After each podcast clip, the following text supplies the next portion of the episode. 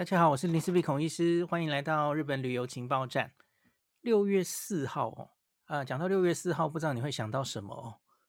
杨丞琳的生日，或是或是呃一个一九八九年很重要的日子哦。那可是两年前呐、在台湾疫情最严重的时候，这个是台湾的第一波疫情嘛，当时是英国变种病毒进来的时候呢。大家应该记得，这个疫情是五月爆发的哦。那那时候就是台湾疫情最严重的时候。那那个时候发生了一件事哦，日本捐助给台湾一百二十四万剂的 AZ 疫苗，就是在六月四号抵达台湾的哦。那所以针对这件事情，我想要特别做一集来做个纪念哦。时间真的过得很快啊，各位同学哦，两年后的现在啊。你看，这个台日旅游已经恢复，那我早已经恢复林氏璧的身份，跟大家在做一个旅游频道哦。那新冠大流行已经降级了，对于多半人来说，疫情好像已经远去哦。那疫情的那三年就好像一场梦一样，忽然就过去了哦。当然，对某些人可能是噩梦哦。那我个人绝对不会忘记，在这三年间。印象非常非常深刻，就是二零二一年的六月三号这一天，我们在三号这一天确定了日本要捐给台湾一百二十四万剂的 AZ 疫苗，而且是隔天就会到，非常非常快啊，六月四号就会到。那当时台湾身处 Alpha 变种病毒疫情的最高峰，那。那个时候我一天大概要上两三个节目，就是跟大家喂教嘛，吼，我不知道大家还记不记得。那我在晚上有话好说 live 的节目中讲到这一段的时候，吼，就忍不住快哭出来了，吼，然后完全无法讲下去。那这个影片我会放在 podcast 的最前面哦。那那个时候我讲到哪一段让我有点讲不下去哦？是我提到的内容是最早五月二十八号。也就是大概一周左右之前，忽然有风声传出来哦。那时候我记得是产经新闻最早报出来的哦。那它上面有报道一段，那这一段其实让我非常感动。他们说日本政府为什么之所以在这个时候，那个时候你不要忘记日本自己疫情也是很严重的哦。日本政府考虑到台日每当发生大规模灾害的时候，都会互相帮助。这一次作为紧急措施，他们认为有必要支援台湾。台日互相支援的历史长久。二零一一年三一大地震，台湾捐款超过两百亿日币，约新台币五十二亿元给日本。那去年就是疫情的第一年，台湾其实守得很好，然后日本已经先进入疫情嘛。哦，这个二零二零年四月疫情扩大。日本出现了口罩荒，当时台湾捐赠医疗用口罩两百万片给日本。这以上这是产经新闻整理的内容哦。那虽然三一已经过去这么久了哈，日本朋友其实一直都没有忘记。那雪中送炭才是真正的朋友。后来就来了嘛哈，我看很多人去这个，我记得当时那个谢长廷大代表他就在。雨中在送那个 JL 的飞机，然后也有很多人去拍那个飞机起飞，然后在台湾降落的时候哦，因为那时候很久没有这个，就不能国际旅游了嘛哦，那个拍飞机也是当时大家很久没有可以坐飞机了哦。那这为什么是一百二十四万 G 哦？这是当时日本手上全部的现货。细节其实大家可以再去看那集有话好说。其实我前面说的蛮清楚的，就是那个背景，为什么日本他们其实签约签了多少剂，然后他们不打算全部 AZ 都进，从国外进，那他们会在这个武田在熊本厂会做他们的 AZ 疫苗，是是等于是自己分装什么的哦。那后来陆续。他们又有就是日日本国内做，或是他们从英国订的到货之后，哦，他们陆续总共捐给台湾六次哦。六月四号是一百二十四万嘛，七月八号一百一十三万，七月十五号九十七万，九月七号六点四万，九月二十五号五十万，最后一批第六批哦，十月二十七号三十万，合计总共四百二十点四万。那当然，第一年 Alpha 的这个严重疫情，其实后来五月最严重嘛，大概七月就已经比较下来了哈。然后你会说，哎，那九月、十月这个还重要吗？很重要，非常重要。因为你不要忘记，台湾最后正式决战的时候是在隔年的五月，Omicron 的时代，我们其实等于是有意识的把 Omicron 放进来共存。那你假如没有这些疫苗，把全台湾人的免疫力推上来，我们是不可能有共存的条件的嘛。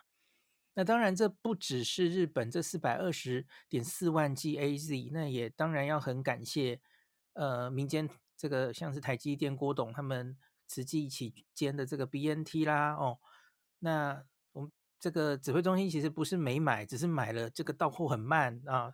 可是后来嘛，Moderna 也陆续到货哦，有比较充裕了这样子、哦。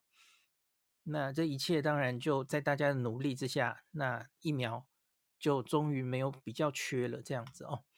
那我自己打的哦是 A A N N，那我自己目到目前为止就是打四剂了哦，最后一剂是莫德纳的次世代哦。那这个我打的 A A 的第二剂的 A Z 啊，就是日本捐给台湾。那那个瓶身上有明治哦 Meiji 的字样，我不知道大家还记不记得，我我打的时候有把它发在脸书上嘛哦。那当时其实那几个月啊，AZ 进来的时候，其实不只是日本捐的时候了哦。前面我们自己买的 AZ 来到台湾的时候，其实 AZ 疫苗被黑得很厉害啊，我我不知道大家还记不记得哦。那在日本捐给我们这个时候，其实直到今天啦。也都还有人在说，那是日本人不要的，日本人不想打的哦，所以烂货才 给台湾。你们在感谢什么？呃，我我今天这集不想争辩这些了，你们继续去吵吧。吼，那我知道这个还会继续吵下去，因为明年选举前，我相信还是会有很多这样的议题。那可是。就吵吧。当这些议题已经变成是选举议题的时候，其实已经说不清楚了，因为两边就是立场泾渭分明。你们假如有兴趣的话，可以去看我当年的 podcast 跟文字，我觉得我已经都写得非常清楚了哈。科学就科学论科学，AZ 这个疫苗很确定的在英国大量施打后解决了他们的疫情，这个是科学证据哈。这这没有什么好黑的哈。好，那身为打 AZ 的 AZ 战队了哈，那个时候也努力的作战过来了哈。那所以我自己会继续整理相关的资讯哦，旅旅游相关的资讯。那虽然说大流行已经宣告应该算是降级，算结束了哦，那可是新冠病毒其实并没有结束啊。其实就连台湾最近，我前几集也有提醒大家哈。其实最近确诊的人真的蛮多的哦，还不乏那种所谓天选之人，意思就是前面根本没得过，这三年多，哎，结果他第一次得哦。最近还蛮多人这样冒出来的哦。那现在我觉得我们就是在承受一个免疫债啊，以前已经讲过很多次了哈，因为这三年多过着好像在温室中的日子，保护得很好，那现在口罩也拿掉了哈。洗手也许没有那么重视了，然后跟国外交流恢复啊，所以这一切都造成我们现在外面哈、啊，这万毒齐发哦，很多病毒目前都在流行，所以大家还是要做好对自己的保护哦。那真的去日本旅游的时候，该注意的族群你还是得注意哈、哦。那希望我还是要继续整理强调这些相关资讯。让国人能够在日本进行安心安全的旅游。我最近可能还会讲一个是，我不知道大家有没有注意到哦，日本的麻疹好像又蠢蠢欲动了哦。最近那个有发出一些警告，像东京的麻疹好像又准备有一点要流行的样子，所以他们有在呼吁这件事哦。那。我也会在和日本朋友有机会交流的时候，哈，传达我们不会忘记，台湾不会忘记，在这个疫情最危急的时候，捐助给我们这么多 AZ 疫苗，的恩情。那台日互助，永谊永存。我这里最后插个题好了，呃，我我讲一下有一个东西，这个卫教，因为我上礼拜跟呃那个九 L 见面的时候，他有稍微问我这件事，就是麻疹嘛，麻疹正在流行，那对于一般的旅客有什么要注意的嘛？吼，那首先我是跟他说，第一个，台湾其实可能不需要太担心这个，因为我们其实。麻疹这个 NNR 疫苗啊，这个施打率是非常非常高的。然后在台湾一定年纪，大概已经是中年人以上的人，他小时候可能是得过麻疹的。那得过麻疹，那应该就是一辈子都有抵抗力，这是没有问题，可以持续终身。那可是可能要小心的是一些中间有一些断层的哦。那有一段的人，他可能。当年没有正在推这个麻疹注射的时候，他可能会没有打得非常好哦。那这样的人年纪可能是在三十岁上下吧。那而且你不是自然感染，只是打麻疹疫苗这样子的保护力到底可以维持多久的这件事，其实我们没有非常确切的答案。那我不知道，呃，大家，呃，假如是女生哦。女生，大家知道怀孕的时候要备孕的时候，有一个很重要的感染叫做德国麻疹，因为你要很确定你有德国麻疹的抗体。那因为德国麻疹跟麻疹哦，德国麻疹比较可怕，因为德国麻疹会造成畸胎哦。那所以怀孕的妇女德国麻疹是大敌，这个一定要先确定好哦。那你会说麻疹可不可以？好，麻疹其实毒力远比德国麻疹还高。所以它其实是直接造成流产跟死胎比较多，它不会让婴儿活下来，然后有畸形的机会，相对上了哦。所以其实我们比较更担心的是畸形的宝宝被生出来，那其实是更大的伤害。那所以其实，在妇产科是比较强调德国麻疹，可是两个其实都重要哦。孕妇都是不行，那反正它是目前就是 NNR 这个。德国麻疹、麻疹腮腺炎疫苗，它是做在一起的。那所以就如同这个育龄年龄的女生，本来就应该去做个抽血，看你这个身上还有没有得过麻疹或是麻疹的抗体。那未来假如日本这个麻疹比较流行的时候，那你担心你身上没有抗体，你可以去旅游门诊哦，去台大医院挂个号。然后或是感染科，然后你说你想测测看你的麻疹抗体高不高？那假如已经测不到的话，那其实你可以补注册。呃，我我为什么讲注册？补注射这个 NNR 疫苗哈，然后让你的抗体冲高之后，你再去日本。呃，我记得是二零几年呐、啊，二零零八吗？那年日本有一次麻疹大流行。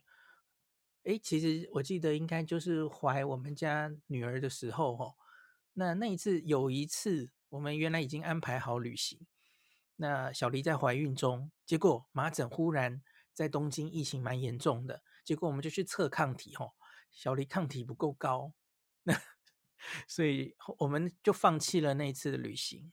我记得我也不够高，所以我后来也补打了，然后抗体就变得很高哦，所以这个是可以做到的哦。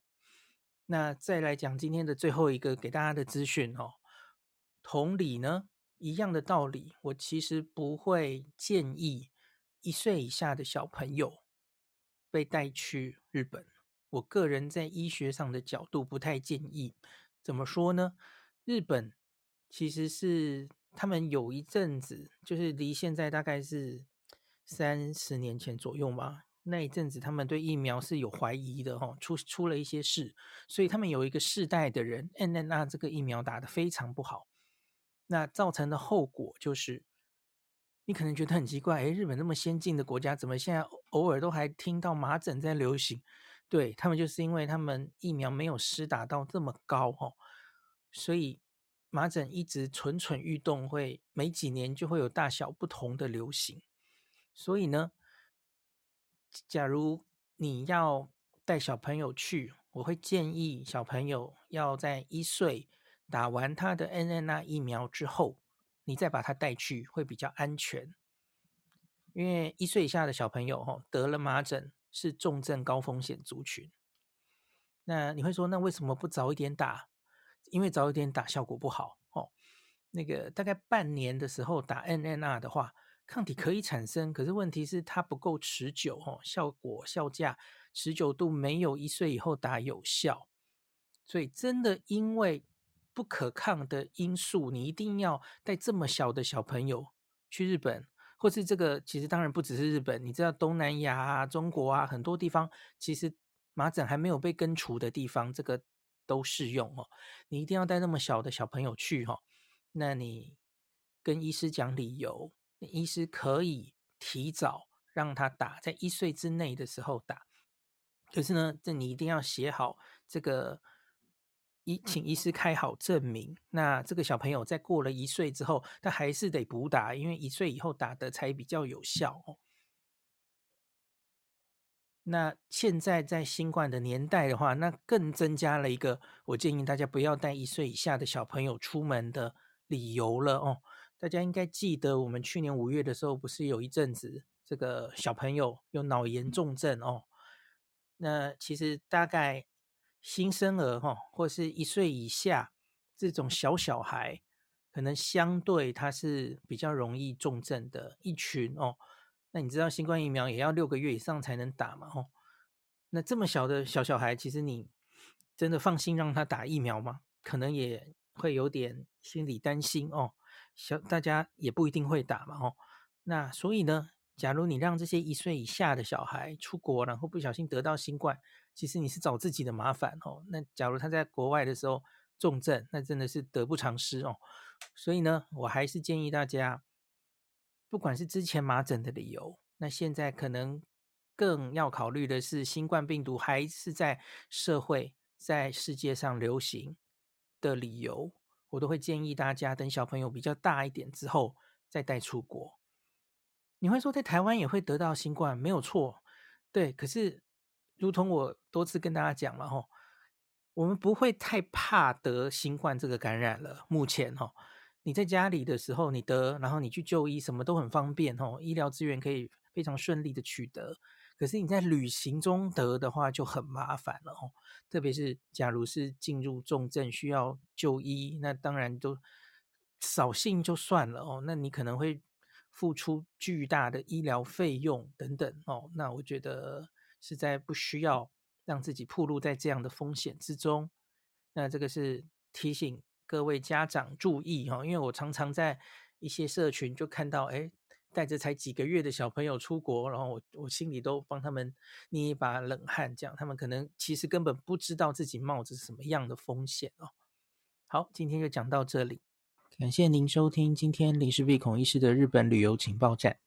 疫情后的时代，孔医师回到旅游部落客林氏璧的身份，致力于推广安全安心的日本旅游，随时为您送上最新的日本旅游资讯。如果你觉得这个节目对你有帮助，喜欢的话，欢迎你推荐给身边的朋友，或是在 Apple Podcast 上面留下评价，也可以留言，五星评价好像每天都可以留哦。行有余力的话，欢迎您赞助林氏璧孔医师喝杯咖啡。如果你想看到更多林氏璧发的日本旅游资讯，欢迎你加入脸书上的日本自助旅游中毒者粉丝专业，或是我也有 LINE 的官方账号 Telegram、Instagram，这些连接都在 Podcast 前面，我的电子名片里，可以在一个页面就看到我所有的发声管道，都欢迎您加入。那我们就下一集再见喽。